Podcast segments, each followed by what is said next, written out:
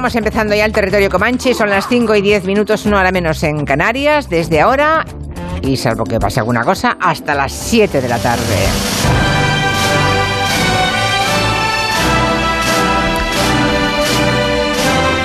Me gusta tanto esta marcha de pompa de circunstancia que, bueno, no, os contaré el secreto, pero que a mí me pone tierna escuchar esta música.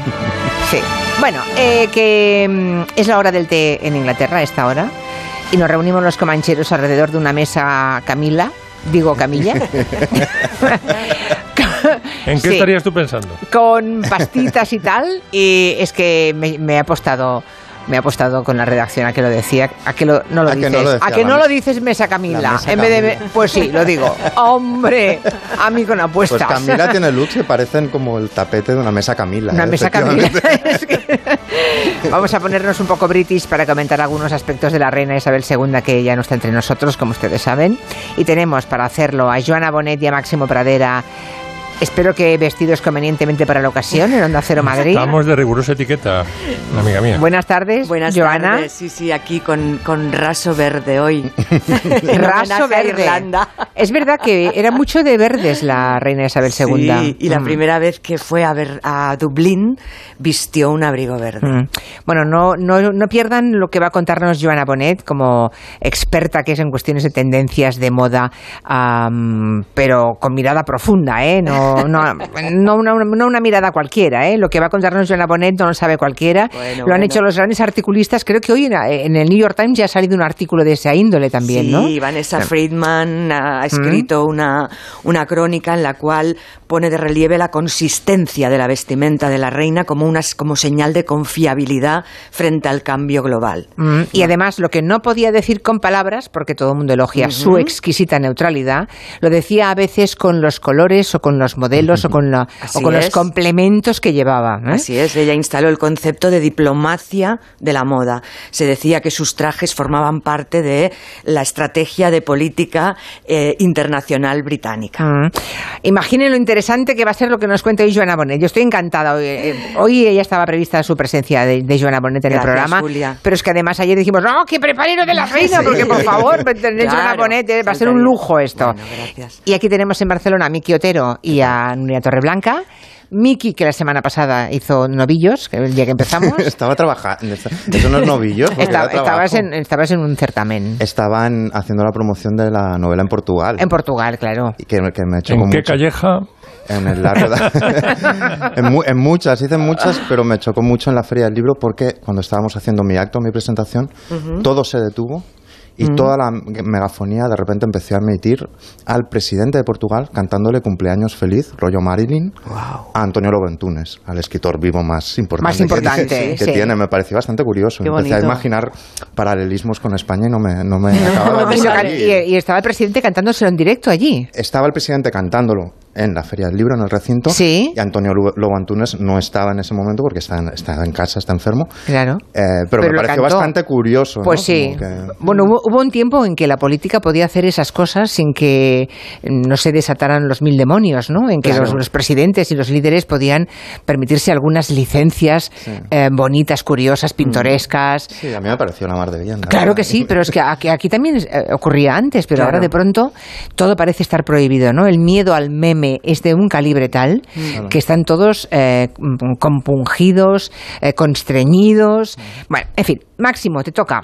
Porque Máximo, que, que investigó mm, gustos musicales de grandes personajes históricos, también lo hizo con la reina de Inglaterra, de modo que los que han leído con tanto gusto están tocando nuestra canción, su libro, eh, recordarán eh, el capítulo dedicado a la, a la reina Isabel II y le hemos pedido, hombre, recupéralo entero ese capítulo hoy para el Comanche, ¿no? Sí, Ya ampliarlo en realidad. Fíjate, en junio fue el, el jubileo de platino de la reina, no los 70 años de reinado, y ya abordamos algunos temas. Me parece que estuvimos hablando de Chick to Chick y de alguna otra canción más, que porque la playlist de Queen Elizabeth, de The Queen, es bastante grande, porque se hizo un documental de casi dos horas en la BBC, ¿no? Pero vamos a recuperar algunas eh, músicas que no salieron en junio cuando hablamos de- del jubileo, ¿no? Por ejemplo, la, además está muy bien porque las fuentes son muy buenas, ¿no? Por ejemplo, esta anécdota que os voy a contar, queridos comancheros, Sí. la cuenta eh, eh, Lady Elizabeth Anson, que era la primera la, de la reina, la que le organizaba todas las fiestas, y cuenta que mm, las llevaron a Princesa Margaret con 11 y 13 años y a la reina con, con 13 al Covent Garden, que es una de las óperas más importantes del mundo, ¿no? A ver a Wagner. Entonces eh, las pusieron en el típico palco del Royal, ¿no? Y la típica ópera tocha de Wagner. Entonces que se empezaron a, a descojonar. Se empezaron, empezaron, empezó el giggling, que dicen los, los ingleses, ¿no? Y resulta que explicaron que se estaban riendo porque les hacía gracia el mecanismo de la ópera en sí, no tanto Wagner como el hecho de que alguien para decir mm, pásame esa taza de té, pues tenga que estar cantando durante tres minutos, ¿no? Ya. Y se, se fueron mm, calentando una a otra, Margaret a Elizabeth y Elizabeth a a Margaret, y ya el decán que había allí, el, como el cuidado, el jefe de protocolo, dijo esto es un escándalo, las van a fotografiar los tabloides, van a salir eh, al día siguiente riéndose de Wagner, que esto es una ópera muy seria, y, y entonces las mandaron al fondo del, del palco. Bueno, pues recordemos un poco este maravilloso coro de, de los maestros cantores.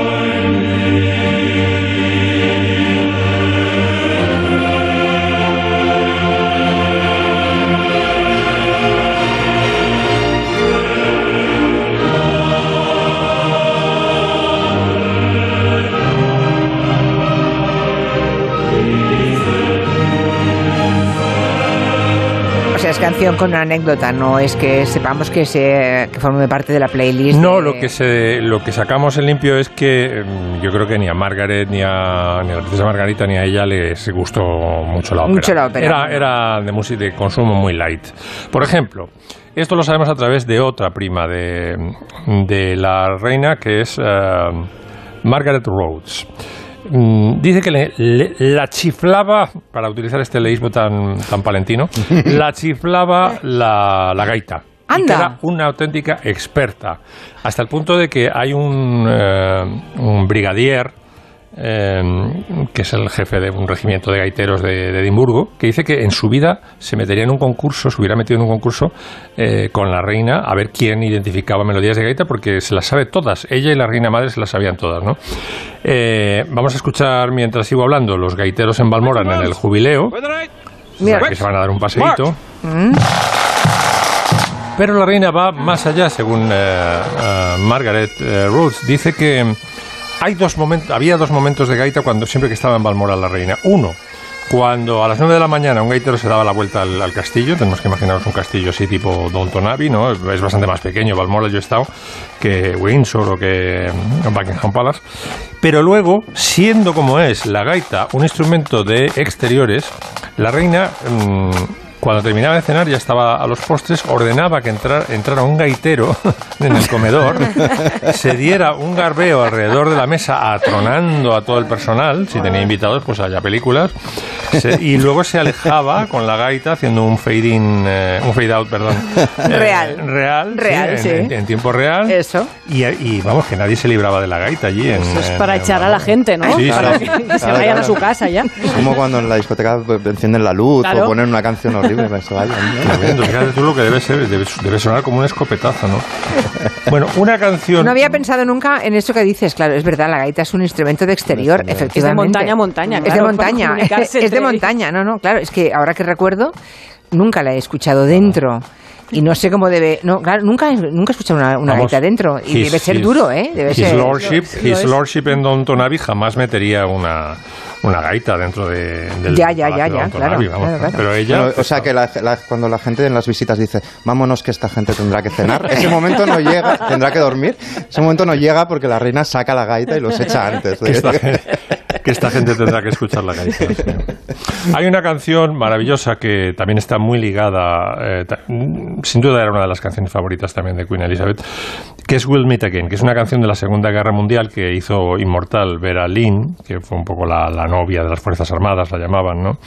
Que, bueno, habla un poco el soldado y les dice a los familiares que se han quedado en... eh, que es maravilloso, a mí se me pone la carne de gallina solamente de escucharla.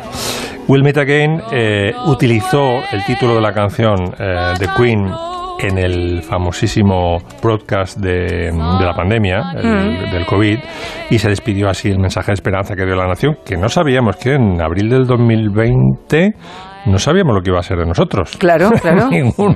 Ninguno, Bueno, es pues verdad, ella es verdad. infundió ánimo a la nación y terminó con Will Meet Again, todo el mundo en el Reino Unido supo que se refería a esta canción que bueno, ha sido utilizada desde...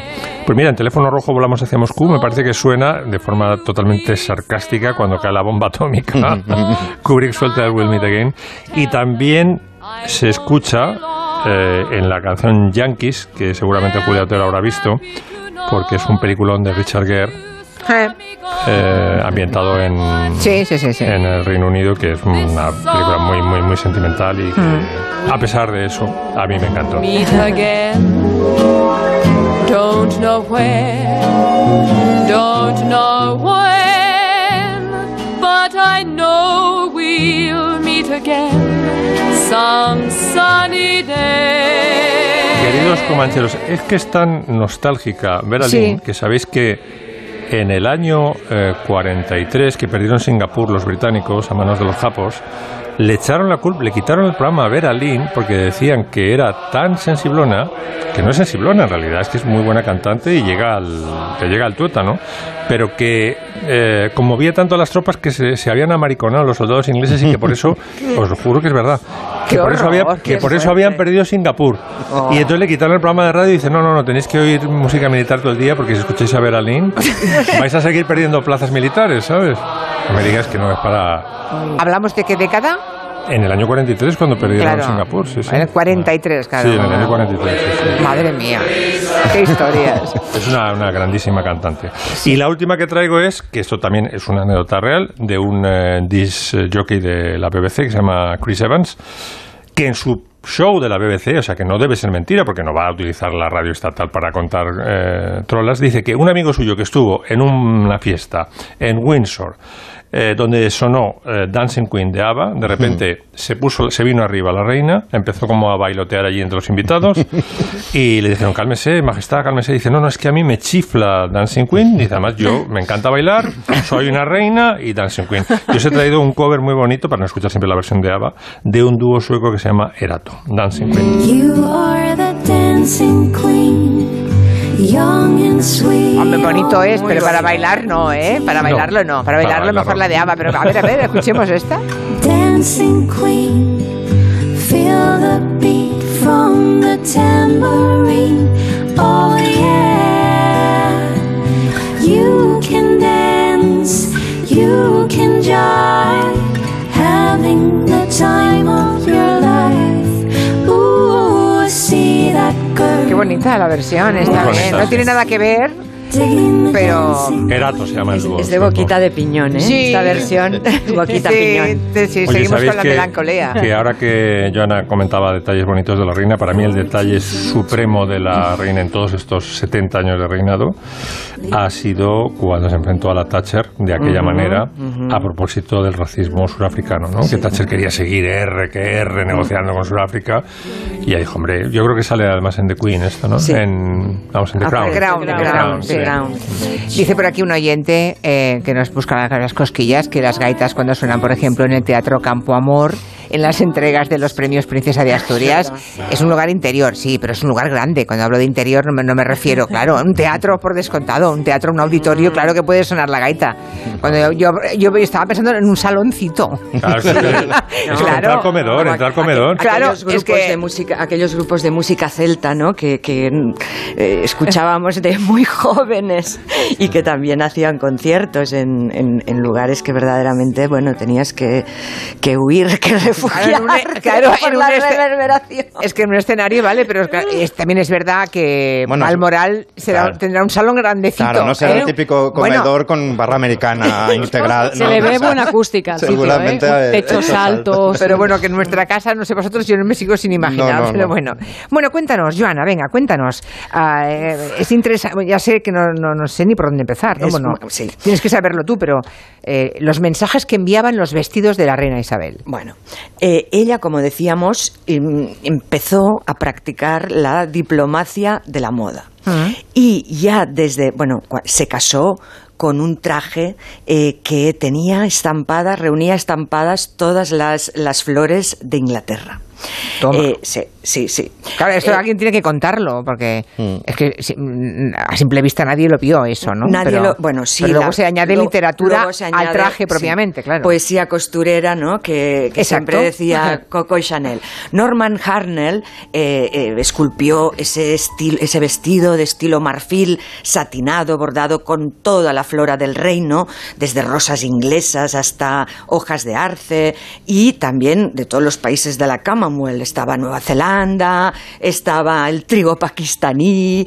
Eh, claro, ahí ves verdaderamente que ah, domina una tradición monárquica que bebe de la época medieval, porque en toda la escenografía que acompaña la reina, más, a la reina, más allá de su vestimenta, que ahora entraremos, mm. vemos carruajes dorados, vemos cascos con pieles de osos, vemos ujieres con libreas. Em, digamos que ahí hay un mensaje de continencia y de continuidad eh, a veces, y yo creo que te lo he escuchado a ti, hemos dicho, estás, pero no es muy rancia la imagen de la reina, ¿verdad? Sí, es verdad. claro, claro que es rancia. Y ella no ha querido eh, mm, modernizarla.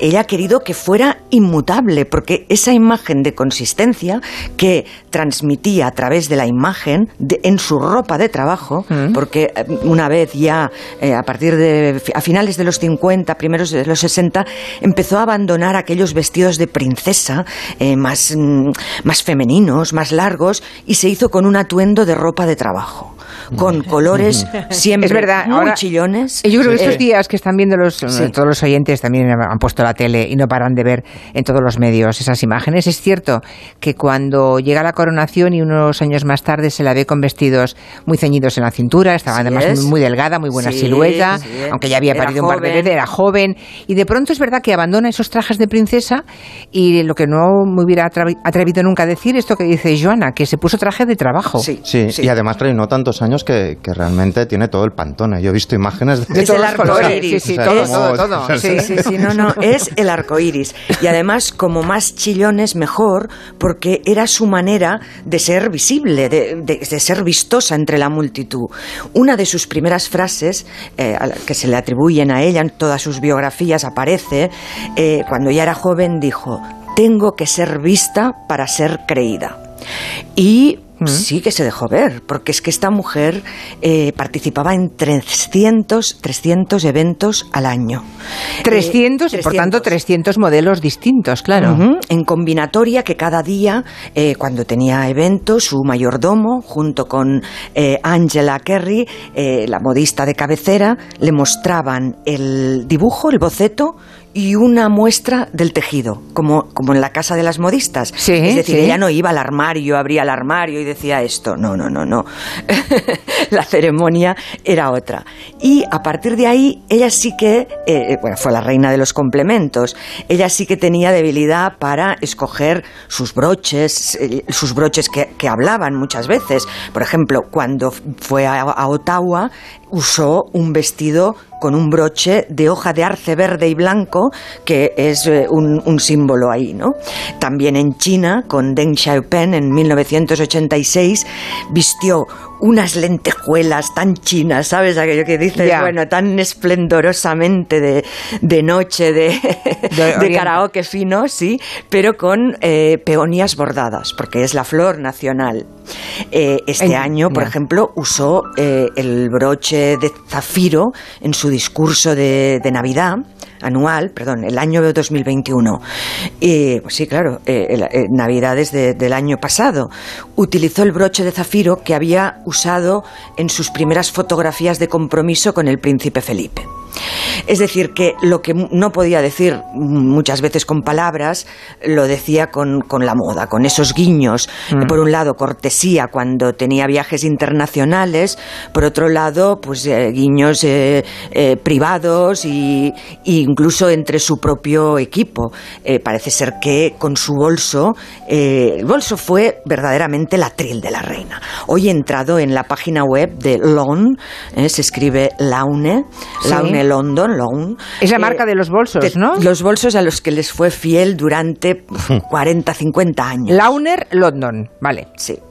Eh, tenía, creo que, 400 modelos de este mismo bolso en diferentes colores y tipos de piel y alguna versión en tejidos. Hoy le rinde la página está de luto, eh, con un mensaje. están llorando. Bueno, pero yo creo que hoy agotan, ¿eh? hoy agotan existencias porque el bolsito monedero eh, era em, un punto de apoyo para la reina. Luego no fue el bastón pero era su agarradera.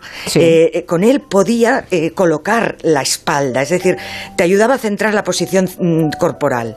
Y, por eso era algo más, era una pequeña, bueno, pues un parapeto también importante. También fue fiel a los, a los mocasines, unos mocasines que esto es muy curioso. cuenta también la Angela Kerry, la, su, su, costurera, digamos, que ella se, se ponía los zapatos para ablandarlos. Y así... ¿Tenía el mismo número que la reina? Tenía el mismo número. Ah, mira qué suerte. Y, eh, y te imaginas andando por el palacio con los anhelo andavide, que así se llaman, ¿no? O los ferragamo. O sea, para hacerle más blanda la piel. Para cederlos oh. y, que así no le causaran heriditas en los pies ni, ni llagas. O sea, una probadora de zapatos, fantástico. Sí, sí, sí, sí. La moda la amaba. Yo conocí a Alexander McQueen y él me contó el momento en el que fue condecorado por, por la reina. Al principio él, que era un hombre absolutamente eh, irreverente, iconoclasta, eh, y él mismo dice que se preguntó por qué. Y dijo, primero por mis padres. Mi padre es taxista. En casa adoran a la reina. Son de esos ingleses que han soñado con la reina, que ha sido un sueño muy recurrente durante 70 años. Pero luego dice que cuando la vio, eh, me dijo, respeto máximo. Y eso también lo dijeron en su día John Galliano, Vivian Westwood, que junto con su marido eh, Richard McLaren, ¿no? Del líder de los Sex Pistols, eh, quisieron Mm, no sé cómo os diría, pero romper la imagen venerada inalcanzable de la reina y convertirlo en afiche, en, motivo de camiseta, eh, llevarla al pan y ella siempre, mm, esto, digamos que todos estos gestos los vio con, simpatía. No, de la misma forma en que le daba la mano al líder del, o ex líder del Sinn Féin, también eh, se sentaba con, con punkis y, presenciaba desfiles. Apoyó muchísimo la moda británica. Aunque no llevaba moda británica, ¿no? Es decir, que entiendo de lo Sí, ah, vale, pero creo que el grueso de lo que llevaba, ¿no? He entendido de lo que has contado, Joana, que lo hacían para ella. O sea, tenía un equipo, bueno, un equipo que no debía ser pequeño, porque mm, además de costurera de cabecera, tenía que tener cuatro o cinco costureras de no cabecera cosiendo todo el día. Sí, esto fue en la última etapa. Vale, antes sí que se puso antes sí que tenía de, mm, mm, vestía, bueno, siempre le confeccionaron a medida. ¿eh? Siempre.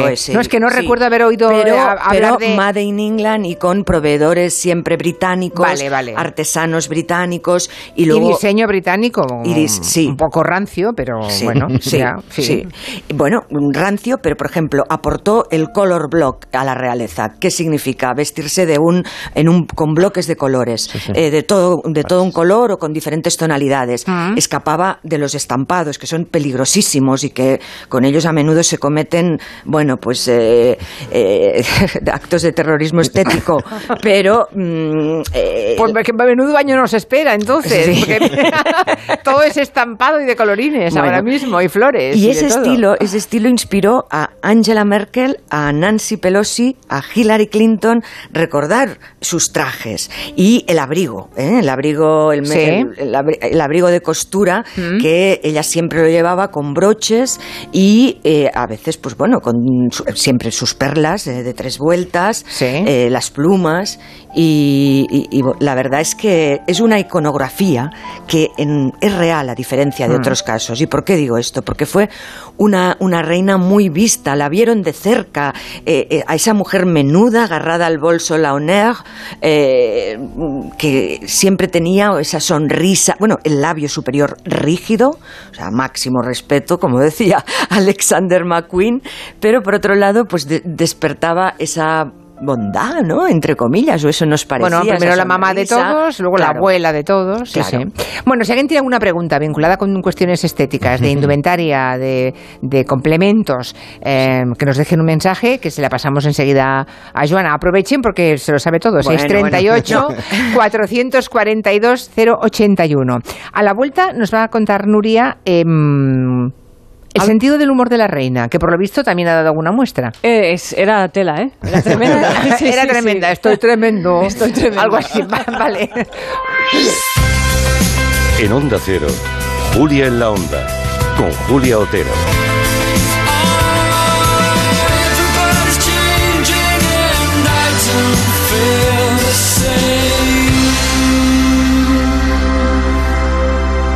¿Preparados para vuelta al cole más fácil? Disfruta en el corte inglés de los mejores servicios. Cita previa, forrado de libros, facilidades de entrega y además, hasta el 30 de septiembre, 10% de regalo en la vuelta al cole para próximas compras de alimentación, moda, papelería. Haz que la vuelta al cole sea una cosa de niños. Consulta condiciones. En tienda web y app de El corte inglés. Es que si pasa algo, tardamos dos horas en llegar hasta aquí. Tranquilo, porque nosotros respondemos en menos de 20 segundos. ¿Ves? Con las cámaras y sensores ya está todo protegido.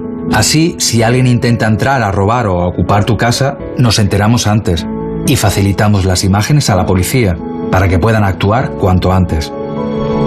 Este verano protege tu hogar frente a robos y ocupaciones con la alarma de Securitas Direct. Llama ahora al 900-272-272. Un segundo, que quiero escuchar la fecha ganadora en el último sorteo de mi día de la 11. 1 de marzo de 1987. Pero si es el día que me casé. Vaya bodorrio, ¿eh? Mm, ya te digo. Venga, vamos pensando una fecha especial para el próximo sorteo. Que las bodas de oro están al llegar. Con mi día de la 11, cada lunes y cada jueves hay miles de premios y uno de cada cinco toca. A todos los que jugáis a la 11, bien jugado. Juega responsablemente y solo si eres mayor de edad. Onda Cero Madrid 98.0. En estos momentos estamos construyendo un Madrid para vivir mejor, para compartir más. Así que muchas gracias por vuestra paciencia y comprensión. Gracias por esperar al Madrid que viene. Infórmate sobre las obras en marcha en la ciudad y sus incidencias en www.elmadridqueviene.es. Ayuntamiento de Madrid. En Murprotec estamos cerca de ti. Tenemos un equipo completo de profesionales a tu lado para eliminar de forma definitiva las humedades y mejorar la calidad del aire. En estos momentos lanzamos ayudas directas a los hogares, familias y empresas para toda la comunidad de Madrid con nuestro plan de apoyo. Estamos siempre a tu lado porque avanzar juntos nos hace únicos. Llámanos al 900 30 11 30 o accede a murprotec.es. ¿Qué hacías en 1994? En Adelgar ya acompañábamos a nuestros pacientes en su proceso de adelgazamiento. A cada uno el suyo. El método Adelgar, Adelgar para niños, cirugía de la obesidad y siempre con supervisión médica. Si quieres adelgazar, ponte en manos de especialistas desde 1994. 91 577 4477 y adelgar.es.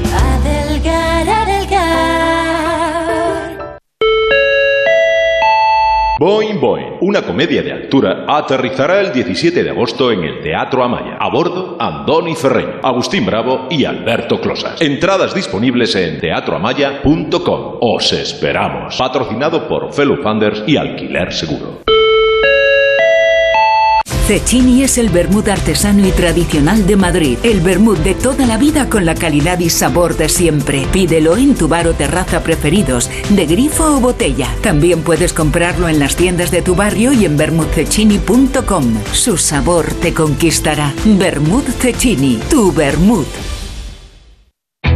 ¿Eres curioso? ¿Qué le pasó a Beethoven? ¿Cómo podía componer sin oír? ¿Cuánto plástico entra semanalmente en nuestro organismo? ¿Sabe usted quién fue el primer cantante en utilizar medios de amplificación de sonido? De cero al infinito, con Paco de León. Muchas preguntas y dos horas por delante para tratar de hallar las respuestas. A las 4 de la madrugada del viernes al sábado. Y siempre que quieras, en la app y en la web de Onda Cero. Te mereces esta radio. Onda Cero, tu radio.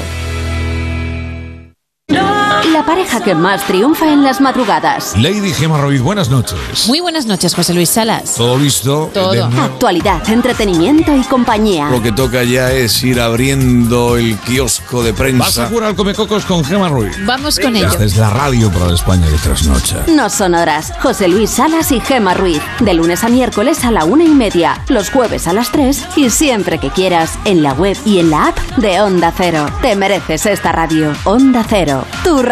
No son horas.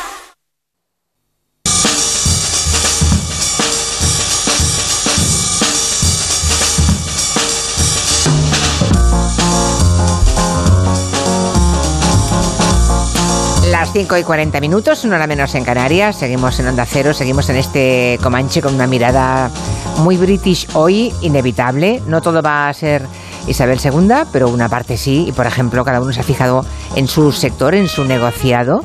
Y Nuria Torreblanca ha tenido muy en cuenta el tema del humor, porque por lo visto Isabel II también demostró tener un curioso y fino sentido del humor. Sí, antes hemos hablado un poco de lo rancio y yo defiendo que a mí yo la sobredosis de rancio que, que, detecto en esas imágenes a veces cuando ves toda la monarquía inglesa y todas esas escenas, carrozas y todo, me sobrepasa, pero luego me reconcilio con la vida cuando veo el sentido del humor de esa señora que a mí siempre me ha parecido muy sano y muy inteligente por su parte, ¿no? Es una señora muy hábil en ese sentido. Eh, el humor real, vamos a llamarlo así. Isabel II nos mostró algo de ese humor muy de vez en cuando, pero eso es verdad que generó siempre cierta simpatía con esa persona, ¿no? Con detrás del cargo que hay. Pues una señora que seguramente sería muy maja. Y de mayor es cuando más se soltó Isabel II, está claro, ¿no? Por ejemplo, en la inauguración de los Juegos Olímpicos de Londres en el año 2012, ella no sé, vamos, no sabemos cómo fue Tenía esa- 86 años ya, época broma, 86. Yo es que- imagino ese asesor que entra en el Palacio de Buckingham le dice- o en Balmoral y le dice, mire señora, reina, señora reina, Vamos, hemos pensado hacer un gag, que, que va James Bond y viene aquí a, Buckingham y se la lleva usted en helicóptero y aparece en el estadio donde se celebran los Juegos Olímpicos. Y la reina que dijo, venga, ya estamos tardando. Good evening, Mr. Bond. Good evening, Your Majesty.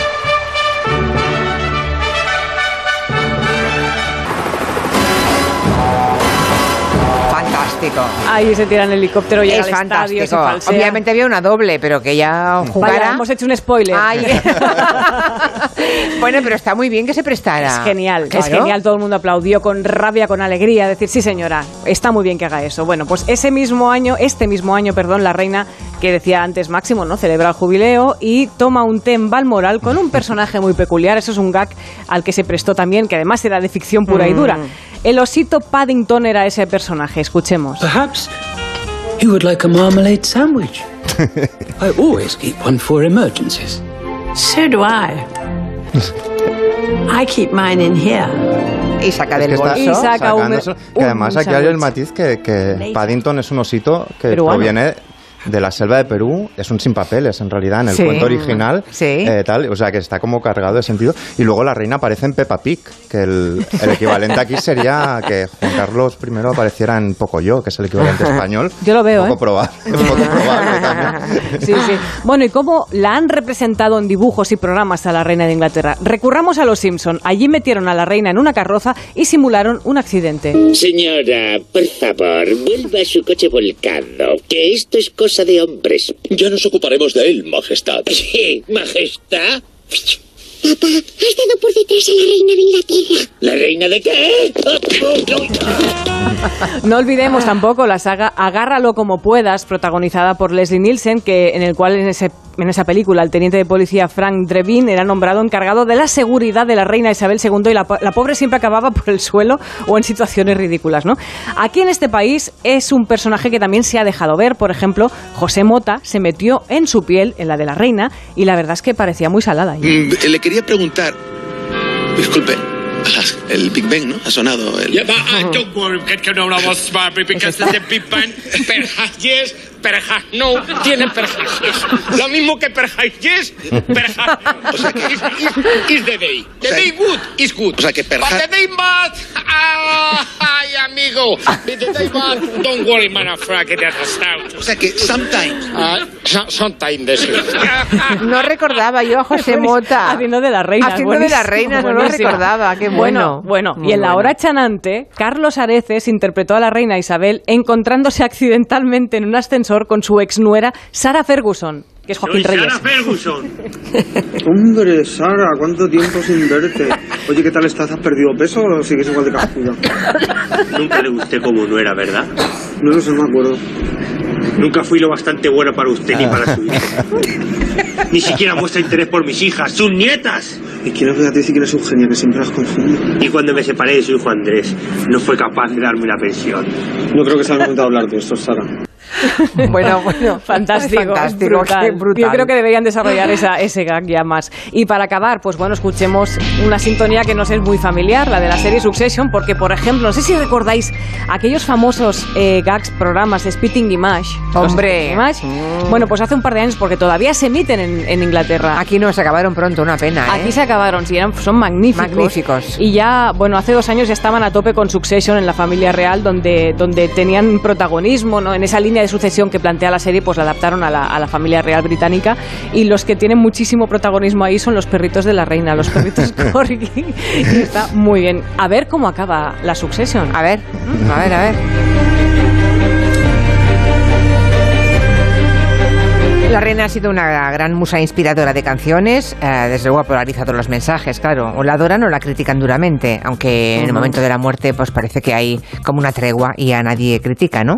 Pero hemos pensado que contar la historia de las canciones anti-reina tiene su qué y es el día apropiado también para hacerlo, Miki, porque hubo Sí. también canciones anti-reina. Sí, porque en muchos casos hablábamos de la inauguración olímpica y, por ejemplo, ella integró, es decir, en esa inauguración de las Olimpiadas en, en Londres se integró, por ejemplo, la canción más crítica, que es God Save the Queen de los Sex Pistols. Sí. Y ella siempre ha estado como muy atenta a las palpitaciones culturales, a los cambios del momento e intentado asimilarlos, incluso los más críticos, ¿no?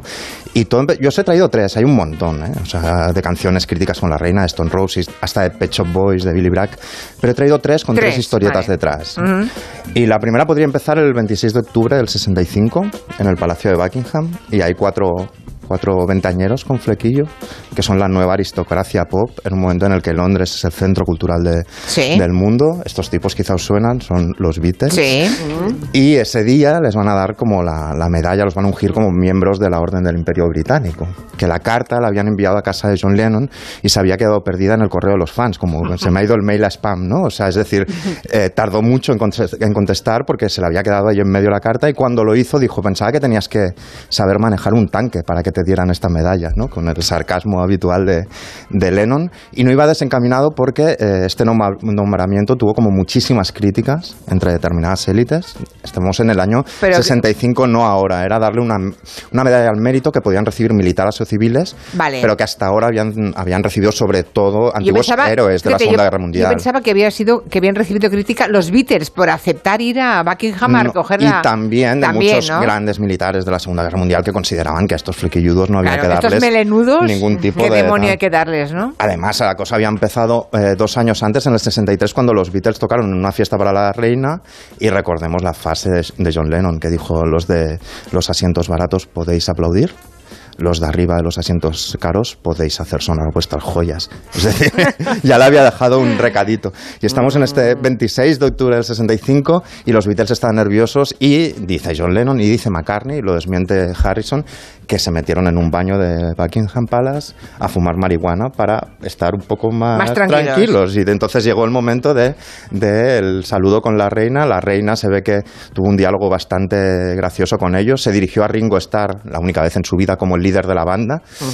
Y la reina en ese momento tenía 39 años y ellos eran unos chavales y dicen desde entonces que les pareció guapísima. ¿no?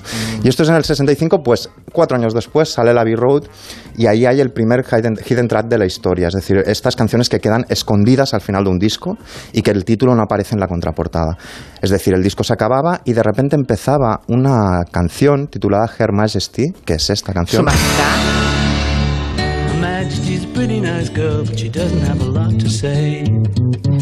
Majesty's a pretty nice girl, but she changes from day to day. I wanna tell her that I love her a lot, but I gotta get a belly full of wine. Her Majesty's a pretty nice girl, someday I'm gonna make her mine, oh yeah, someday I'm gonna make her mine. Este es Paul McCartney, la canción acaba aquí, son 20 segundos solo 20 y dice, segundos. sí, su majestad es una chica muy mona, pero no tiene mucho que decir, dice la canción. Eh, cambia cada día, pero yo quiero decirle que le quiero, pero no me atrevo, así que tendré que llenar mi estómago de vino. Y al final dice, I'm gonna make her mine, en plan, la voy a hacer mía. ¿No? O sea, que era años 60, o sea, decir esto de la reina... Pero no en- se, de- no sé se yo. publicó esta, tres. Salió publicada en el, en y en las primeras versiones de Abbey Road aparece, pero no aparece el título detrás. Tenías que esperar unos segundos. Que acabase y al la final canción y aparecía sonaban esto. 20 segundos que Ah. eran esta canción. Y en 2012, cuando bueno, McCartney ya ha declarado su amor por la reina un montón de veces Ujú. y su admiración, y en el 2012 le dieron la enésima medalla y la tocó delante de ella y ¿Ah, acabó sí? de tocarla y dijo, no lo he pedido editar. Y se ve que la reina se rió bastante. Esta es la más amable, pero hay otras no tan amables. Bueno, no importa, para eso estamos. Diez años después, hay un joven de 20 años que está enfadadísimo en la cocina de sus padres, desayunando alubias, como hacen muchos ingleses. Está enfadadísimo por haber tenido que trabajar en la construcción por una miseria para pagar sus estudios. Este tipo se llama Johnny Lydon y montará un grupo bastante conocido después que serán los, Gods- eh, los Sex Pistols. Y en ese momento, mientras desayunaba las alubias, compone del tirón una canción que es God Save the Queen. ¿no? Y entonces, el 7 de junio del 77 se tiene que celebrar el, el 25 aniversario, el jubileo, del, el jubileo de plata de la, de la reina. Y cuando están en plenos fastos, eh, la banda de Johnny Lydon, Sex Pistols, aparece como una serie de piratas en un bote por el Támesis, se paran, pero todo esto pirata, ¿eh? se paran delante de- del Palacio de Buckingham y, y tocan tres canciones. Una de esas canciones es God Save the Queen.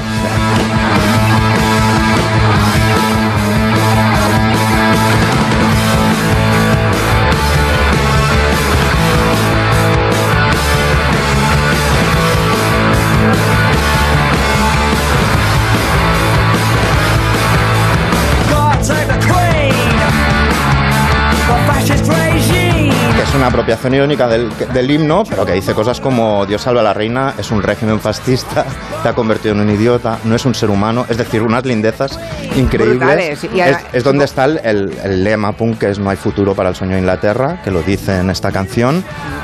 Además, si te fijas, no dice God Save the Queen, sino God Save the Queen, Dios afeite a la reina, es todavía Peor. todavía, todavía peor.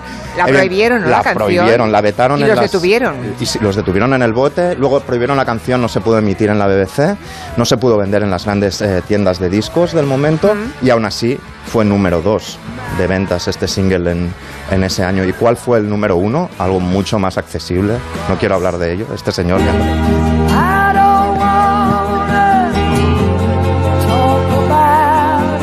Esta canción era el número uno cuando God Save the Queen eh, era el número dos. Rod Stewart en ese momento tenía el- este, este trono. Y en todos los aniversarios de, Merecidísimo, de la este- coronación. este es un discazo al Sí. Atlántico, en todos los aniversarios de, de la coronación, eh, los Sex Pistols siempre han hecho algo, desde enviarle como regalito una primera edición del single hasta reeditarlos. ¿no? Mm. Y luego hay una última historia, que es, eh, es la de la canción de los Smiths, que arranca con un hecho histórico que aparece un poco ficcionado, pero, pero muy bien explicado en The Crown, en la serie, Sí. que es el, nuevo, el 9 de julio del 82, cuando un tipo de 33 años, acorralado, en el paro, acorralado por las deudas en esta Inglaterra de Thatcher, con huelgas mineras, con muchísimo paro, sobre todo juvenil, este hombre de 33 años entra en Buckingham. Y no es la primera vez que lo hace, entra dos veces. Dos veces. En poquísimo es, tiempo. Increíble. Entra, como entra aquí el cuñado y abre tu nevera y tal, entra, se sienta en el trono real, pudiendo robar la cantidad de cosas de dinero que había allí, lo único que hace el pobre es me- mm, tomarse media botellita de vino Y de, la, esperar, ca- y de la casa. la reina, ¿no? Sí, sí, y aún entra otra vez más porque los, por lo visto los vigilantes pensaban que era una falsa alarma cuando sonó la alarma y esta otra vez directamente entró en la habitación de la reina. Esto sucede dos años después del asesinato a Lennon en el edificio Dakota. O sea, la paranoia era importante, Claro. este tipo de cosas. Entra en la habitación de la reina y la reina, por lo visto, se desvela y dice, Hombre. ¿qué haces aquí? ¿Sabes? Claro. ¿Qué, qué haces aquí? Y entonces aquí empieza la leyenda y la realidad. La leyenda, la leyenda pop, y muy conveniente para, para la Casa Real Británica, inglesa, es que en ese momento la reina, muy flemática, se quedó parada y estuvo hablando con él de todos los problemas de Inglaterra durante eh, 10, 15 minutos hasta que vino la seguridad. A mí me cuadra esa Sí, versión, ¿eh? sí, me cuadra. sí. La ¿Por versión- qué iba a hacer? ¿Ponerse a chillar? Una estoica, una estoica, Esto es lo que esa dicen. flema, sí. Pero Michael Fagan, que es este tipo que se coló, ha declarado que ni mucho menos que fue como si entra un ratón en tu habitación. O sea, que se levantó y empezó a dar pasitos a la carrera para alejarse y se, se puso nerviosísima, ¿no? Vale, esto pasa en el 82 y en esa época hay un grupito en Manchester que tiene su primer concierto y cuatro años después publican una canción titulada The Queen is Dead, la reina ha muerto. muerto, ¿no? Y en el minuto 1.50 de esta canción, eh, el verso dice, así que entré en palacio con una llave oxidada y ella me dijo, te conozco y cantas fatal. Y yo le dije, eso no es nada, tendrías que ver cómo toco el piano. Y esta canción eh, de Morrissey es de Queen is Dead, la reina muerta.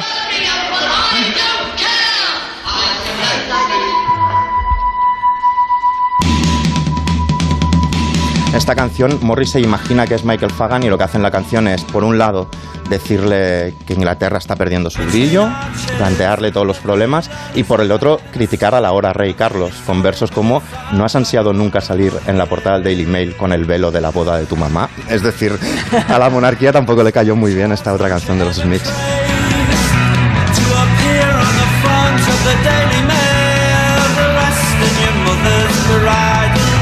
Lo de la Casa del Dragón lo dejaremos para la semana que viene máximo, me parece, porque no hay mucho tiempo. En cambio, sí me gustaría que nos contara Joana Bonet que, bueno, ha muerto Issey Miyake, que es un, un pensador de la moda, y estaría bien que hablásemos brevemente de este genio japonés, ¿no? Y de su legado. Sí, la verdad es que murió en, en verano, que parece que las muertes no tienen a veces menos impacto, pero fue un gran, gran pensador de, de la moda. Él decía que prefería la palabra ropa, porque ropa es algo que nos iguala a todos, eh, que la palabra moda, y que sobre todo era un diseñador que hacía cosas. Eh, él empezó a crear desde la ausencia. Fue un niño superviviente de Hiroshima. Su madre murió ah, dos años después de, de- de los bombardeos por los efectos de la radiación. Y él quería conseguir, digamos, la, la única puntada. Era capaz, con sus cortes, de dar una única puntada y construir un traje. Luego también hizo muchas investigaciones sobre tejidos tecnológicos y, y- y- concibió el plisado sintético, un plisado de, de una poliéster reciclado eh, que, mm, bueno, ha sido también icónico, recordemos, a- mm, desde Zaha Hadid hasta Carmen Han llevado sus prendas. Steve Jobs, eh, aquel cuello de tortuga negro, ¿no? Que, que Sí, ¿era de vistió Miyake? tantas veces era de Miyake, sí. Ah, no. Porque Miyake tenía, había, había sido forma, se formó con Givenchy y entonces tenía también ese aspecto minimalista que sedujo en, en París, aunque los propios diseñadores parisinos les tenían mucha manía, los japoneses, a Comme des Garçons, a Rei Kawakubo, a Issei Miyake, porque deconstruyeron la moda, era el non finito, eran los, los, las, eh, y los hilos cayendo, los patrones al revés.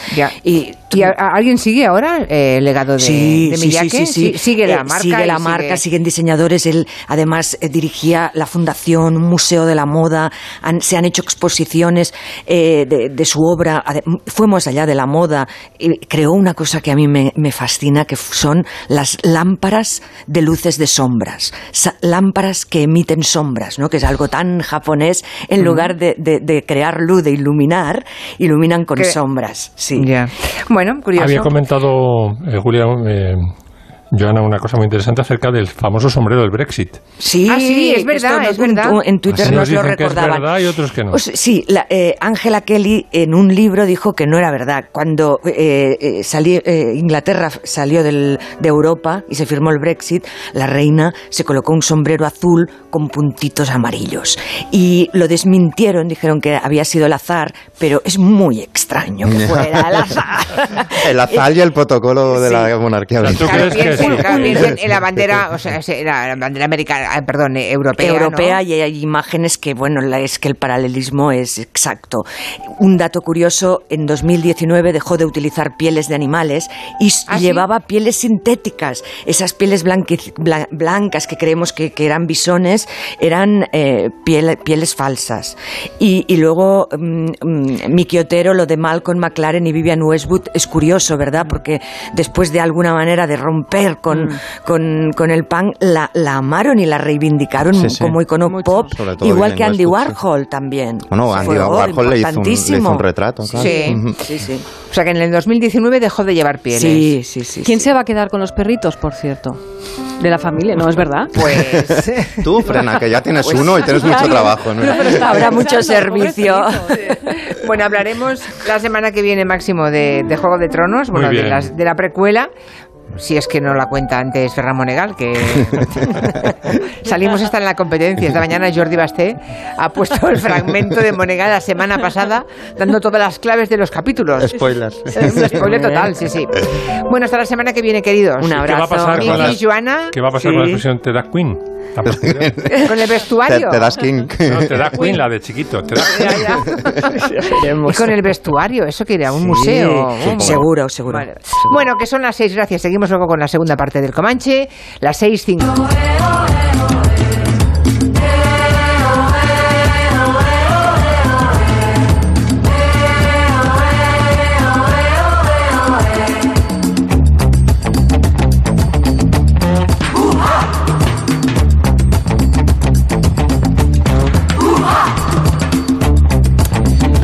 Estamos ya arrancando la última hora de este programa, que es la segunda hora del territorio Comanche. Aquí sigue a mi lado Nuria Torreblanca, impertérrita.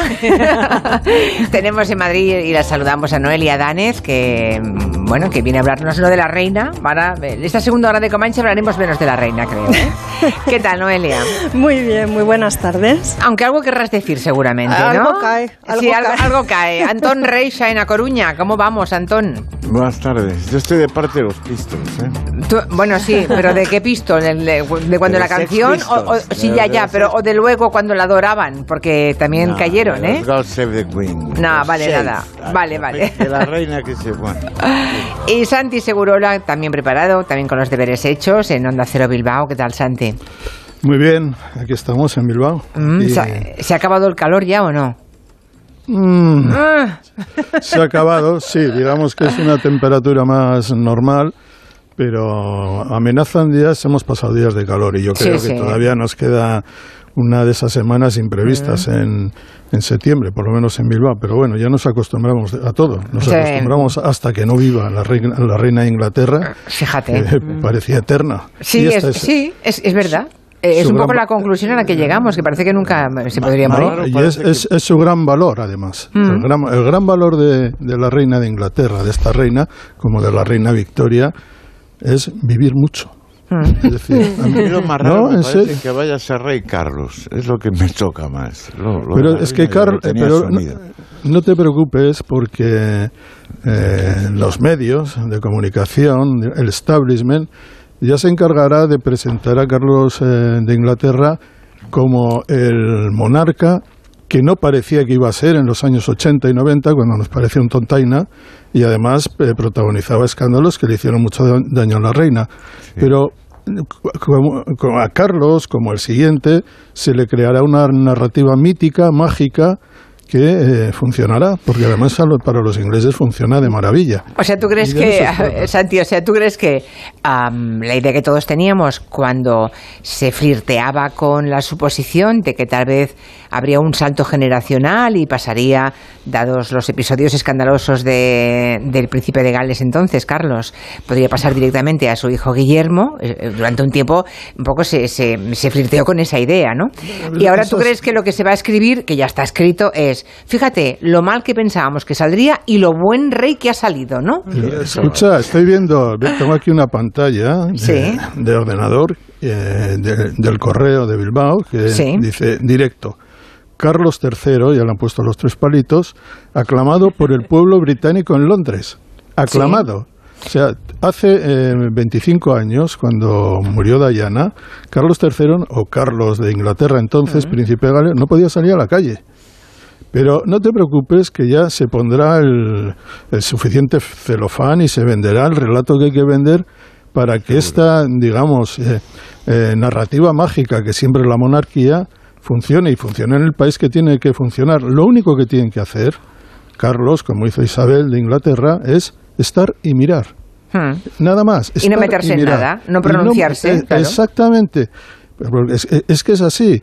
Y luego, si, si me preguntas a mí, a- em, digamos, ¿a qué se parece un- una reina como la de Inglaterra?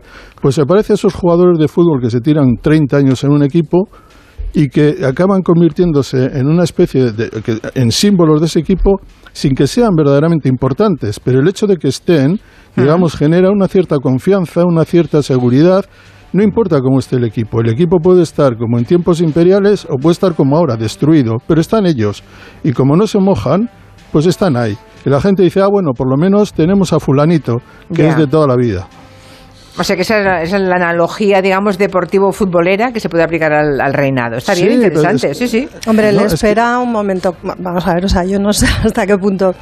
eh, sí, o sea, hay una. eh, la devoción de los ingleses por la monarquía mm, no se parece a la de ningún otro país de Europa. Pero Carlos no solamente se tiene que construir una imagen pública, que ya se ha trabajado mucho en eso. ¿eh? O sea, ahora Carlos de Inglaterra nos van a contar que es un intelectual y un medioambientalista de pro. O sea, pues son Solo los hace dos. falta leer los periódicos de hoy. Son- claro, son los dos rasgos que con los que Ah. se va un poco a intentar, digamos, dignificar a esta personalidad que ha sido efectivamente muy oscura, sobre todo a finales de siglo. Yo respecto de la, solo una anotación, digamos, a mí lo que me sugiere la muerte de, de Isabel II es, eh, bueno, pues que se certifica oficialmente el fin del siglo XX.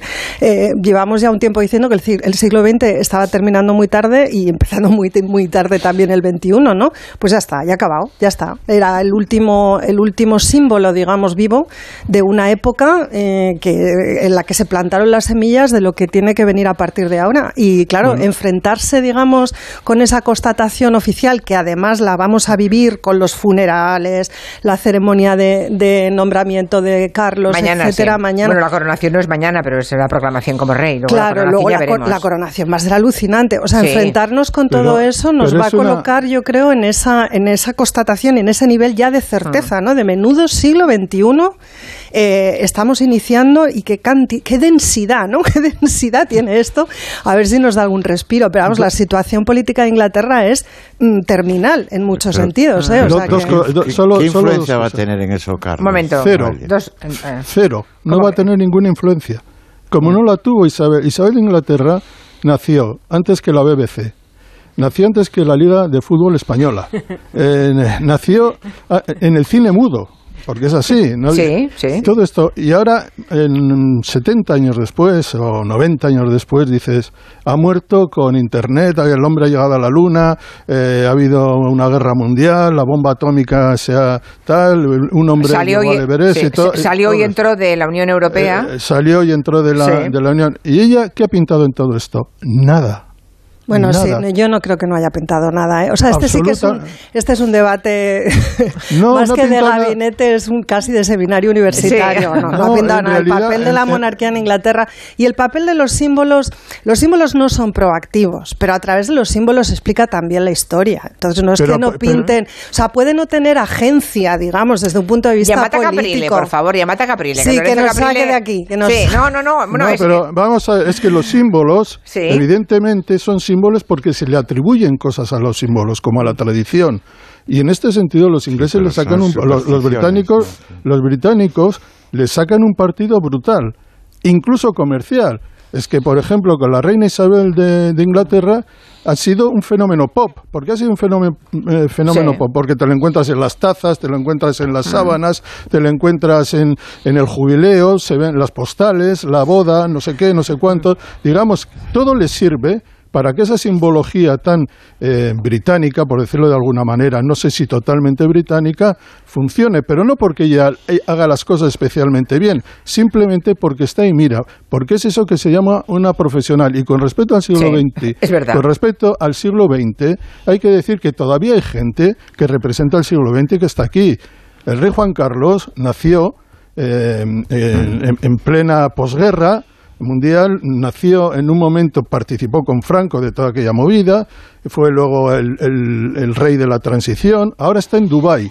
Y esto es algo que la reina de Inglaterra sí, sí que ha hecho muy bien, y tiene ya ochenta y tantos años. es Te recuerdo que Juan mucho. Carlos ya no es rey, ¿eh? Bueno, puestos a hablar de la No, no, gente. sí, sí, Sí. Es, es rey emérito. Putin Bueno, también, perdón, Putin también es una herencia del siglo XX Ta- todavía, también. ¿eh? Claro, Hombre, sí, no, no, yo no, me eso- refiero a símbolos y me refiero a que, a ver, la monarquía de Isabel II en Inglaterra llega después del Brexit, llega en un momento de crisis claramente de la Commonwealth, porque lo único que sostenía la Commonwealth era esta reina con su vocación de ser una reina de la Commonwealth, es decir, de una forma de entender Inglaterra. Hicieron referéndum en Australia. ¿eh? Claro, como, como el corazón del Bueno, imperio. pero- y Cuidado, luego hicieron referéndum y dijeron que querían Pero- seguir siendo Claro, y luego monarquía. está, y luego está el tema pero- de la amenaza secesio- secesionista, que es un palabra difícil de Pero- decir, Sí. escoce- escocesa. ¿Tú te Entonces, sientes amenazada, Noelia?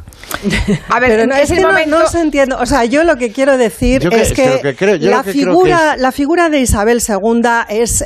O sea, tú coges a Isabel II como figura histórica y es un sitio muy interesante desde el que mirar hacia atrás. Porque ha, vi- porque ha Ella vivido es- 100 años. Porque, sí, simplemente sí, porque ha porque vivido ha vivido 100 100 años. A ver, que le voy a preguntar a Lorenzo era la reina y se ha momento. desempeñado como tal. Hola. A ver. Lorenzo. Estoy apasionado con el debate. Sí, no, Para a ver. La humanidad sin símbolos no funcionamos. Porque, a ver, ¿qué es el fútbol? Que me quiten a mí los colores de mi atleti. A ver qué va a pasar. Pues te voy a decir, te voy a decir lo que es el fútbol. El fútbol es tan simbólico que hay- el fútbol es tan simbólico que ayer, dos horas después de que muriera la reina de Inglaterra, se jugó un partido en Manchester. ¿eh? Lo jugó un equipo español, la Real Sociedad, y el Manchester United. Se guardó un emotivo minuto de silencio por la muerte, bum, bum, bum, bum. Y lo que ocurrió es que ese motivo, incluso en las crónicas, se llegó a decir que qué importancia podía tener el fútbol frente a la muerte de la, de la, de, de la reina de reina. Inglaterra, uno de los personajes más extraordinarios que ha producido el siglo XX, bueno, o el siglo XXI. Y hay que decir lo siguiente, fíjate cómo cambian los tiempos y para qué sirve ese discurso que siempre funciona, que se guardó un minuto de silencio en un partido en el que jugaron 22 jugadores, 11 por cada equipo, y estaban dirigidos por dos entrenadores. ¿Sabes cuántos británicos había en ese, equipo, en esos, en ese campo de fútbol? Uno. Uno. O sea, campo. 21 eran extranjeros. Estamos hablando del Brexit, estamos hablando de tal, y en realidad esa simbología es falsa, porque nada tiene que ver con, con la idea que se tiene de la tradición inglesa del fútbol, de lo que significa el fútbol, un equipo en el que solo hubo un británico. Eso es así. Bueno, A ver, Lorenzo. se- Será simbología falsa, pero la humanidad sin símbolos no somos nadie. Hombre, no, no, per- perdona, solo una ya para terminar. Sí, dejar que Va- hable habla- Lorenzo, que si no... Habla- hablamos de una narrativa, primero. Eh, Hablamos de la casa Windsor, ¿sí o no? Es la casa Windsor. Sí. La casa Windsor, la que, casa, ojo, la casa Windsor, Se que no cambió es el Windsor. nombre, la- se cambió el nombre. Sí, ya no es Windsor. Es origen alemán. Eh, pero no, no, no, de origen alemán no. Es de Alemanes. eh, Sajonia.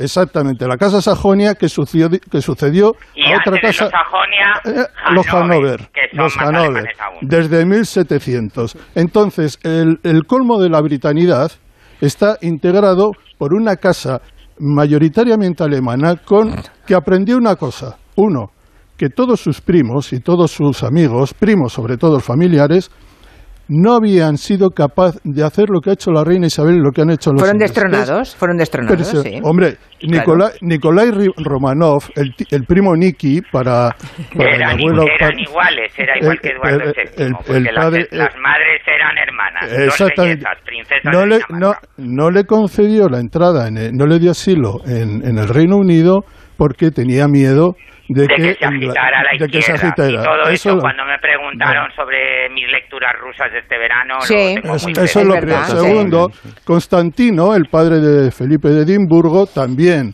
de la familia, el señor Felipe de Edimburgo tuvo que salir en un cesto de frutas. Y el otro Y- el y- joven, el de Grecia, Bueno, que sobrino, sí, también salió por piernas. Es decir, Sí. lo, que, lo que aprendió la monarquía inglesa, lo aprendió muy bien, es que no hay que molestar. Vale, pues fíjate, Efectivamente. bueno, pues lo han hecho muy en bien, luego lo han hecho Hombre, muy bien. Pues tampoco lo habrán Pero- hecho tan bien, porque os recuerdo que han estado en la picota con unas crisis muy, muy muy serias. A ver, No, es que no es que desde aquí, A ver, a ver, dejáis, por Bonet, favor, que ha que- hecho un análisis maravilloso, solo dos apuntes. O- Dos eh, creadores modistas eh, en el inicio de- del reinado. Uno es Norman Hartnell, que ya, ya han hablado de él, y el otro fue Hardy Amis. A los dos los hizo Sires. Anda. Norman Hartnell y Hardy Amis.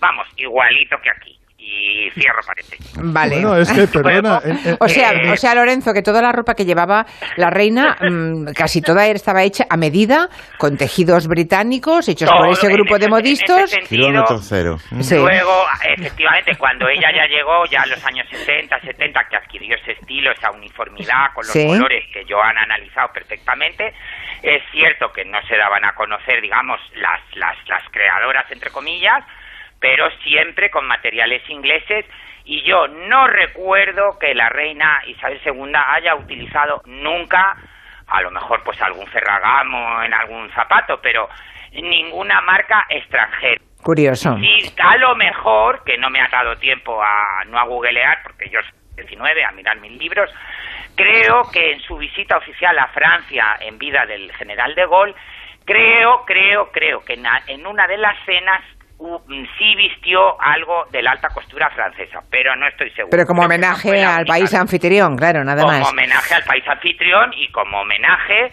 a la cuna de la alta costura, que ojo, ya lo hemos hablado en el Comanche, el inventor de la alta costura fue un inglés, Charles Frederick Worth, a Mm. finales del 9 con la emperatriz Eugenia.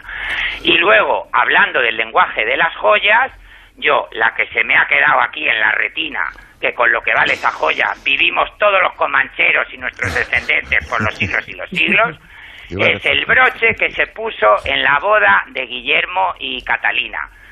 Que hablando de ese lenguaje de las joyas es un broche espectacular, quien quiera que lo vea en Google, que tiene tenía un nombre como Divina Armonía o un nombre muy bonito en referencia a lo que comentaba Joana de cómo utilizaba ella sus colores, sus prendas y sus complementos para emitir esos mensajes mudos, porque como estáis bien diciendo, para mí eso es lo más admirable de esta figura, porque yo, con lo, con lo pachorro que soy, que enseguida salto y meto la pata y soy un elefante en una cacharrería, para mí es Admiras la contención, ¿no? La máxima admirable, contención. sobrehumano, Julia, que es que no se le levantara la pestaña, que no sabemos poquísimo si le gustaba a uno u otro, se dice que no le gustaba la Thatcher.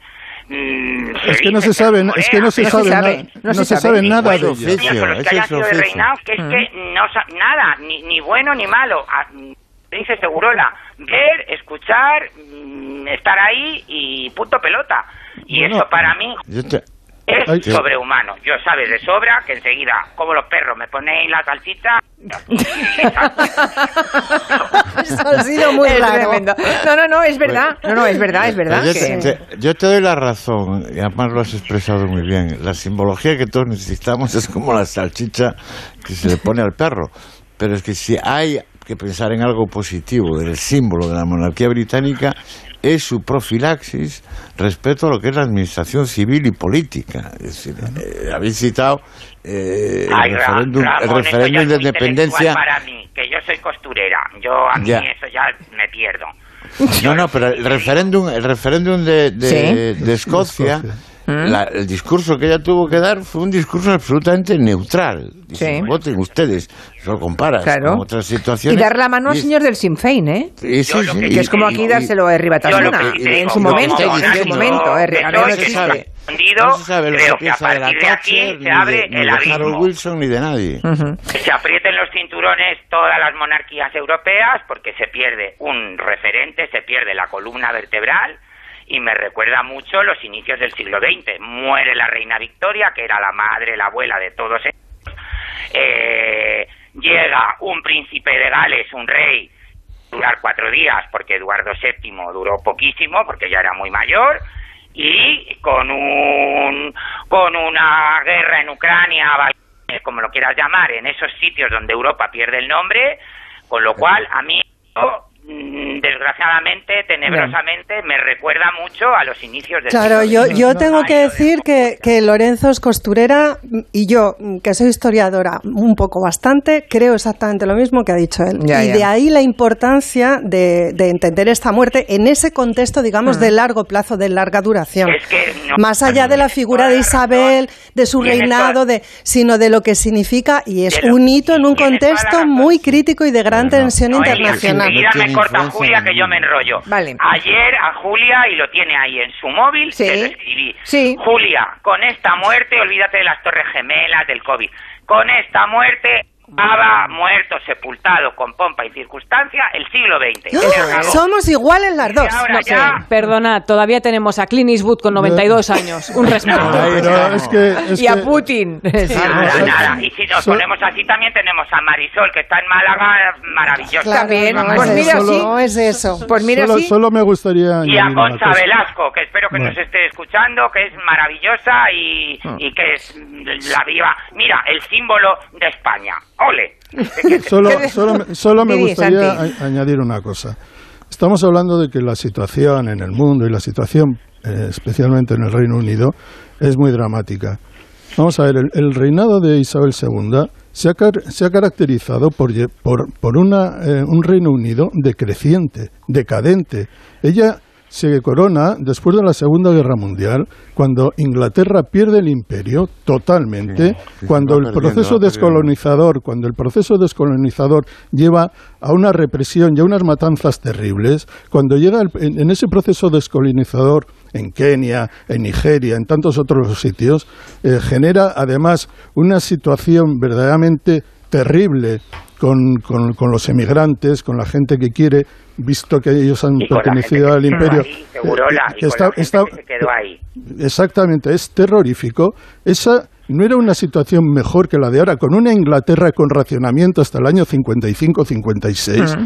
Es decir, que eh, digamos que si tienen esa capacidad de teflón que tienen, primero es porque viven muchos años, porque ha vivido muchos años, y segundo, porque, digamos, en ese papel de, de estar mirar y no hacer demasiado, simplemente hacer el trabajo que, le, que tiene que hacer sin equivocarse, eso ha Muy funcionado. pagado, pero ha funcionado, pero no, Inglaterra ha vivido bien, ha vivido mal, ha vivido regular y ha vivido francamente mal con esta reina. Ha vivido de todo y De nada de lo que haya y nada de lo que haya ocurrido en Inglaterra tiene que ver ni la ni la, la guerra de las Malvinas ni la ni el Brexit ni eh, ni, lo- el, no- eh, ni el conflicto del Ulster ni nada de lo que tiene que ni lo ha resuelto la reina ni tiene nada que ver la reina. Tiene que ver los pero yo no- yo políticos. no he tiene que ver la economía nada, ¿eh? tiene que ver las circunstancias Sí, internacionales que sí, seguro la que sí, que sí lo hemos- se entiende, pero sí, yo no- nadie ha pretendido lo contrario. Decimos que es un lugar desde el que mirar a la historia, o sea, es un símbolo a través del cual se pueden interpretar. Exacto. No condicionar la historia, Eso pero es, mirarla. o está clarísimo. Está clarísimo. Bueno, Lorenzo Caprile, muchas gracias. por- Bueno, que es un placer, que estáis haciendo programas, que ya no tengo maestros, que me lleven más viernes. Vale. Y que a mí no me llevas a Mallorca, Julia. ¿Por qué Bueno. vas a Mallorca los martes y no los viernes? Oye, óyeme, pues mira, esta vez porque me ha pillado ya con el paso cambiado, la próxima vez te llevo de viaje, claro. Hombre, Hombre, favor. claro, tú dirás, tú dirás. claro. Lorenzo, un besito, gracias. Venga, un besito Hasta luego. a Segurola, que continuamos esto cuando queráis. Vale, perfecto. Ah, Nos vemos las caras. Pues sí, la verdad es que mm, tenemos que seguir hablando con Segurola, con Noelia Danez, con Antón Reisa, con Nuria Torreblanca. No sé qué podremos hacer. Ahora hacemos una pausa y luego sabes de quién puede. los 15 minutos, yo tiro ahí los, yo tiro Yo ahí sé. los 15 minutos y entre vosotros ya os mordéis. Oye, yo traigo un orgasmo, ¿eh? Yo traigo un orgasmo. Ah, a mí bueno. dejadme hueco. Pues si es un orgasmo no está mal. Yo, yo estoy aquí como si-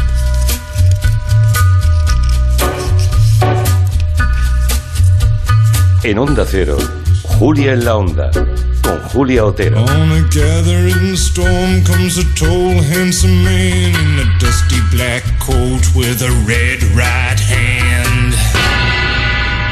Para los frigoríficos conectados Haier tus alimentos son algo extraordinario. Por eso se conservan por más tiempo gracias a su exclusiva tecnología antibacterias y sus funciones de inteligencia artificial. Además, hasta el 9 de octubre, llévate 300 euros en tarjeta regalo el corte inglés por la compra de cualquier frigorífico Haier en promoción. Con las ventajas de los tecnoprecios. Descubre los frigoríficos conectados Haier en tienda web y app del corte inglés. ¿Nervioso por la vuelta al trabajo? Tranquilo, toma Ansiomed. Ansiomed con triptófano, lúpulo y vitaminas del grupo B contribuye al funcionamiento normal del sistema nervioso. Ansiomed, consulta a tu farmacéutico o dietista. Esto es la voz. Espectacular. Muy pronto. Nueva temporada en Antena 3. Luis Fonsi, Pablo López, Laura Pausini, Antonio Orozco. La voz, nueva temporada. Muy pronto en Antena 3, la tele abierta. Hola mamá, sigo en el aeropuerto, pero por fin vamos a embarcar. Aunque con más de tres horas de retraso. Dicen por aquí que podemos pedir una indemnización de 600 euros. Pues vaya, hija. Ahora mismo llamo a Legalitas para que nos ayuden con la reclamación. Que tengas buen viaje.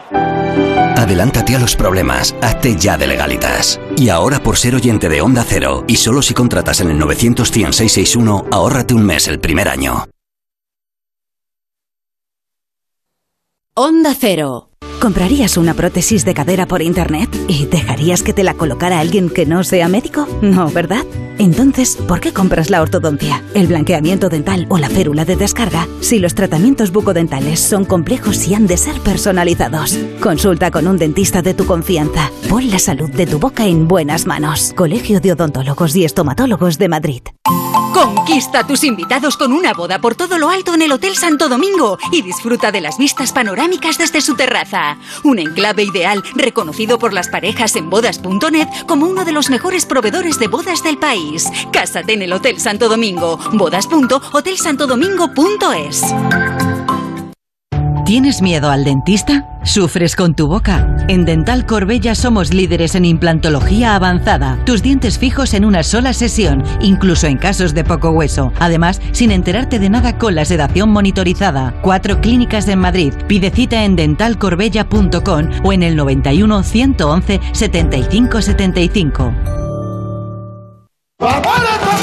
Sara Varas vuelve al Teatro EDP Gran Vía con Alma, su nuevo espectáculo donde el flamenco y el bolero se abrazan. Del 8 de septiembre al 2 de octubre, Sara Varas, Alma. Entradas a la venta en gruposmedia.com. Hostelero, somos Organic, la única ganadería ecológica española de Wagyu y Angus, la mejor carne del mundo. Sírvela a tus clientes, alucinarán, volverán y tu caja crecerá. Te damos un servicio amable y puntual, a buenos precios. Si pruebas Organic, solo comprarás Organic. 900-900-786, 900-900-786 o carneorganic.com. La mejor carne del mundo, Organic. Bricolaje Moraleja, la mayor exposición de puertas en Madrid que jamás hayas visto. Tenemos los mejores precios porque somos fabricantes. Calle Galileo Galilei 14 de Getafe, bricomoraleja.com. Lugares interesantes y misteriosos. Ahí están esos castillos encantados. En esta cueva se halla un fresco que fue realizado por los caballeros de la Orden del Temple. Es un sitio espectacular donde nos pasaron cosas muy raras que ya contaremos. Sucesos extraños, experiencias inquietantes. Hablamos de una realidad terrible, los asesinos hipnoprogramados. Yo creo que la explicación real nunca la sabremos. Siempre han sostenido que el gobierno ocultaba algo. El Colegio Invisible, Lorenzo Fernández Bueno y Laura Falcó. Los jueves a la una y media de la madrugada y siempre que quieras en la web y en la app de Onda Cero. Te mereces esta radio. Onda Cero, tu radio. 98.0 Madrid.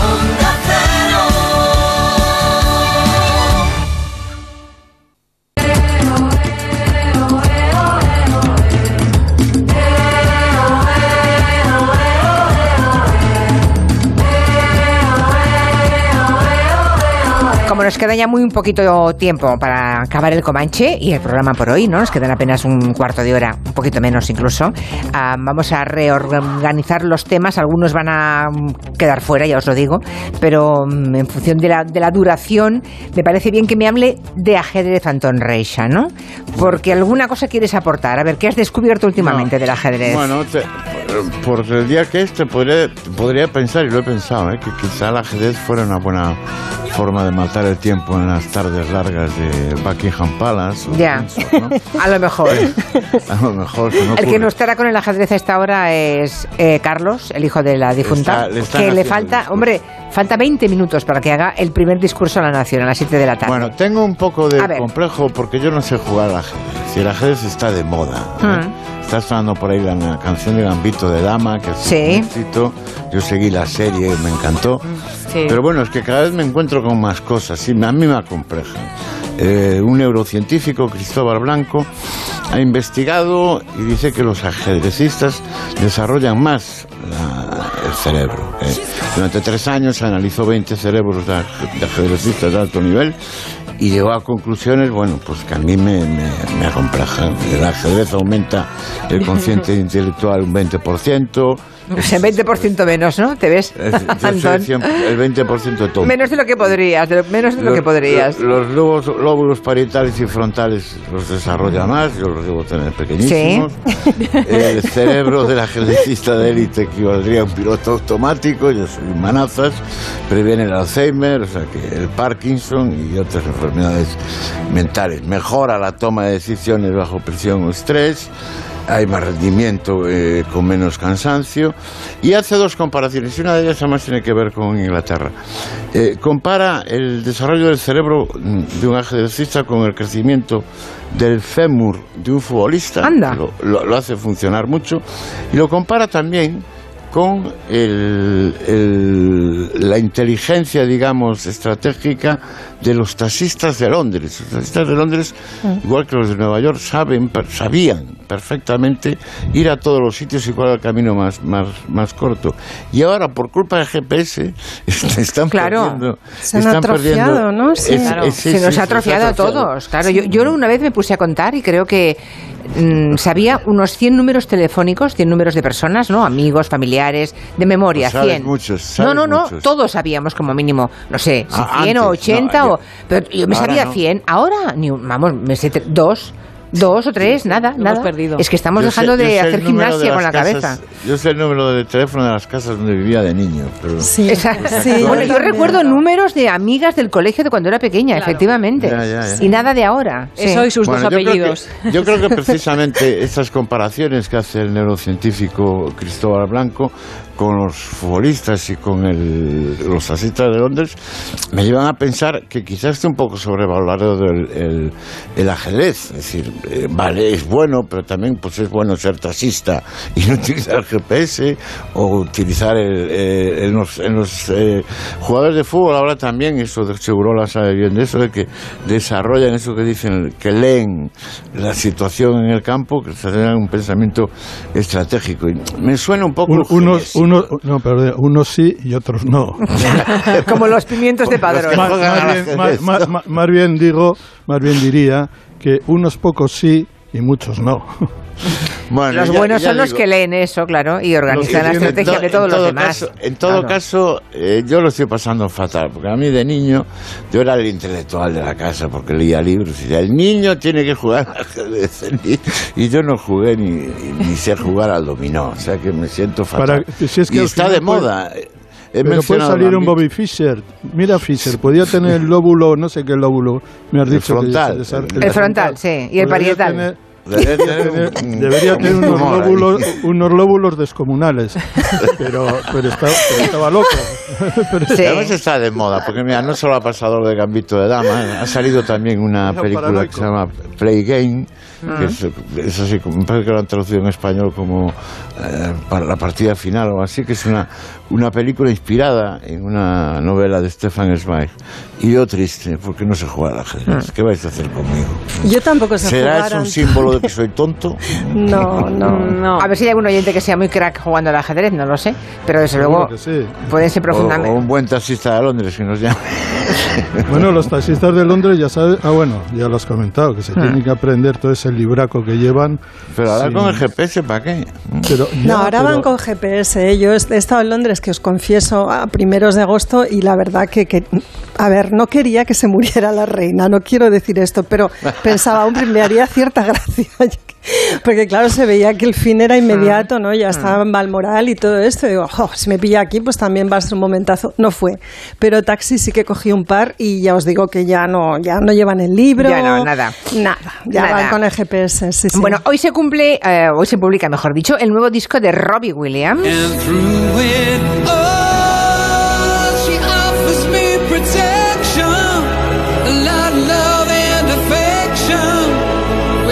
Se cumplen 25 años, ¿no? Desde Sí, que... desde que empezó en solitario, En desde solitario. que dejó a Take That. Sigamos con esa línea de británicos, ¿verdad? Ahora vamos Sí, con sí, Robbie Williams.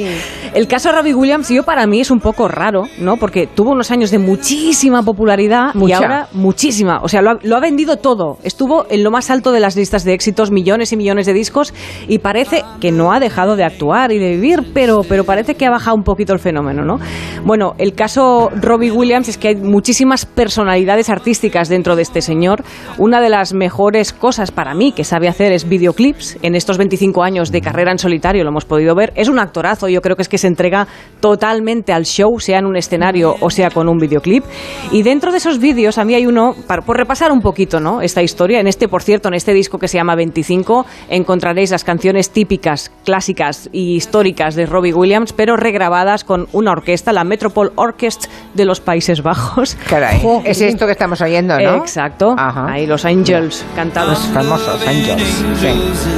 Mechero, mechero. Mechero, Sí. mechero. Bueno, pero de- de- hablaba de los videoclips y a mí hay uno que me, bueno, yo creo que a todos nos marcó un poquito en su momento porque es buenísimo, que es el que en el que Robbie Williams protagoniza un striptease integral de órganos, vísceras y músculos. Sí. Rock DJ. I don't wanna rock DJ, but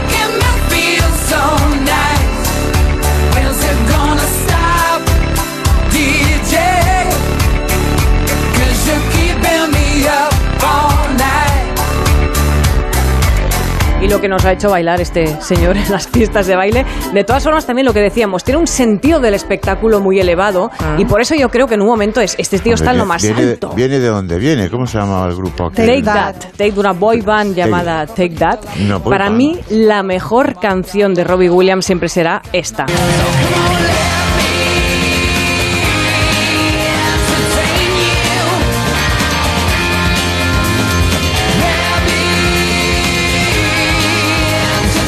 Resume un poquito el espíritu de las canciones de Robbie Williams, ¿no? Déjame entretenerte, es un poco la, la esencia de lo que cantó durante todos estos años, ¿no? Pero no olvidemos la época un poco Las Vegas que, a la que nos transportó con algunos discos Robbie Williams. Oh,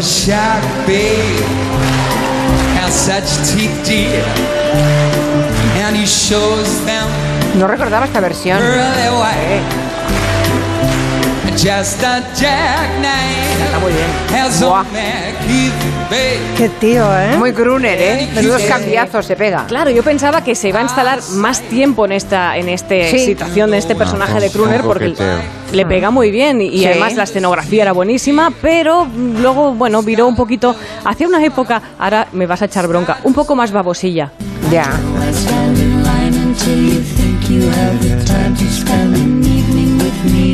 Hasta a mí me lo parece y todo esto. ¿eh? Pero- O sea, todo tiene un no- límite. pero no se mueve de Frank Sinatra.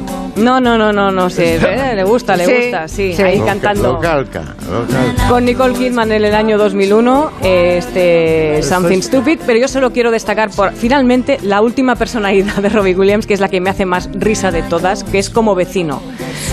Hay unas históricas peleas con su vecino Jimmy Page de Led Zeppelin. Ah. El conflicto era por, ellos vivían ahí en Inglaterra, era por la piscina que quería construirse Robbie Williams y su vecino Jimmy No. Page se oponía porque temía que los cimientos de su mansión victoriana se vieran afectados. Claro, normal. Entonces, Es un ¿Qué pasó? normal. ¿Qué pasó mientras duraba ese conflicto no se arreglaba? Pues que Robbie tiene su carácter, el chaval, y colocó unos altavoces en el patio con música a todo trapo. ¿Qué música le ponía a, a Jimmy Page? ¿sí? Le ponía Black Sabbath, Pink Floyd y Deep Purple solo para martirizarle porque no Claro, podía a soportar la competencia.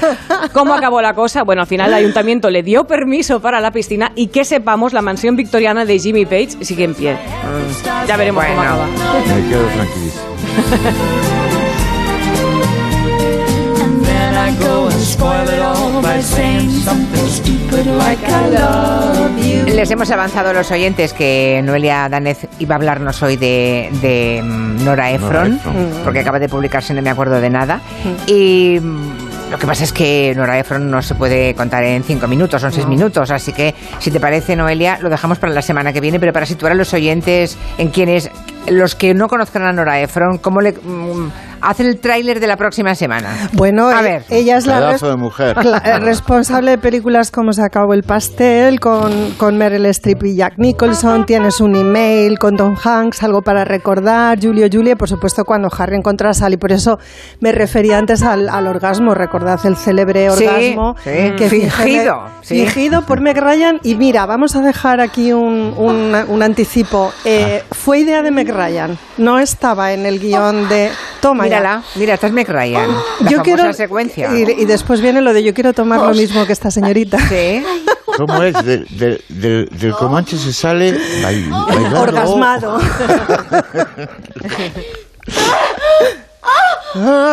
Esta secuencia es de las más mm, populares. Está en la memoria de todo el mundo. Y- hilarante. Pero, pero me dejas muerta diciendo que fue, fue cosa de Meg Ryan y que no estaba Sí. en, el, La actuó en la propuesta de Nora Ephron. No estaba en la propuesta de Nora Ephron y la actuó Meg Ryan porque les pareció a todos una buena idea. Y la frase final de la comensal que dice póngame lo mismo que ha tomado esa señorita.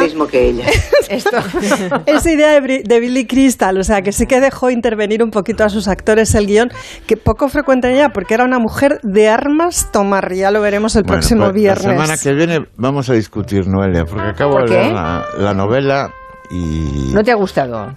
Bueno, sí me ha gustado porque me gusta Nora Ephron, pero bueno, que no es no es, no es para el orgasmo. El no me acuerdo de nada, dices, el libro, el Sí, ensayo. libro, el libro. No le ha gustado. Bueno, mira algo, me ha dejado frío ahí.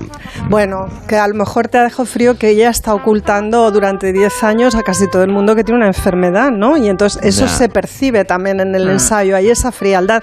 Pero vamos, ella es divertidísima, es una genia, Sí, sí, sí. es una mujer chisporroteante, Está no lleno- Está sé. lleno de anécdotas el libro. El libro está lleno de anécdotas. Hay un documental que conecta muy bien con este libro. A mí es que me encanta. Y os diré que yo he tenido una semana muy complicada y me he hartado a ver las películas de Nora Ephron y ha sido una compañía Estupenda, extra- ya. Estupenda. Viva la comedia romántica feminista ¿Eh? y vivan los orgasmos. Bueno, eh, no me acuerdo de nada. Si alguien lo ha leído eh, y lo quiere comentar la próxima semana, que sepa, ¿no? Que lo haremos ampliamente con, con Noelia Danez y así, mira, a ponemos deberes. bailando? Ponemos deberes Ava. para la semana que viene. Sí, salimos con esta canción Con Ava. que sí, el Dancing Queen, porque Dancing Queen, claro. ha dicho, eh, ha contado en su libro Máximo Pradera, que se sabe, es público, que esta era una de las canciones favoritas de la reina. Que em, hay- está muy documentado y acreditado que la reina mm, la bailaba, le gustaba mucho y Lo daba todo. Sí. La primera, la primera ministra que hubo antes de Boris eh, Johnson salió en una convención bailando el Dancing Queen. Sí. Hacia, Teresa May. hacia la trin. Sí. Teresa May. Bueno, es que solo me gustaría terminar diciendo que eh, toda esta pompa y boato de la, de la Casa Real Británica, que tiene mucho interés, pero al final lo que ha dirigido también ha sido el clan de las Kardashian. ¿eh? Ha tenido el hijo con, con Diana, ha tenido un hijo que, a al que ha tenido que retirar eh, honores y títulos porque por abusador y era su favorito. Tiene a otro, el nieto favorito, se ha tenido que ir a vivir a Estados Unidos porque su mujer ha dicho que en Buckingham eran racistas. Digamos que también ha estado de acuerdo con los tiempos. Sí, una familia muy humana, ¿eh? Sí, Joder, muy humana. De más. Pues sí, como se sale, como se sale bailando del Comanche, qué mejor que hacerlo con este Dancing Queen. Agradezco a Santi Segurola, Anton Reixa, Noelia Danez que hayan venido, a, lo- bueno, a Lorenzo Caprile, al que hemos asaltado, y la semana que viene más.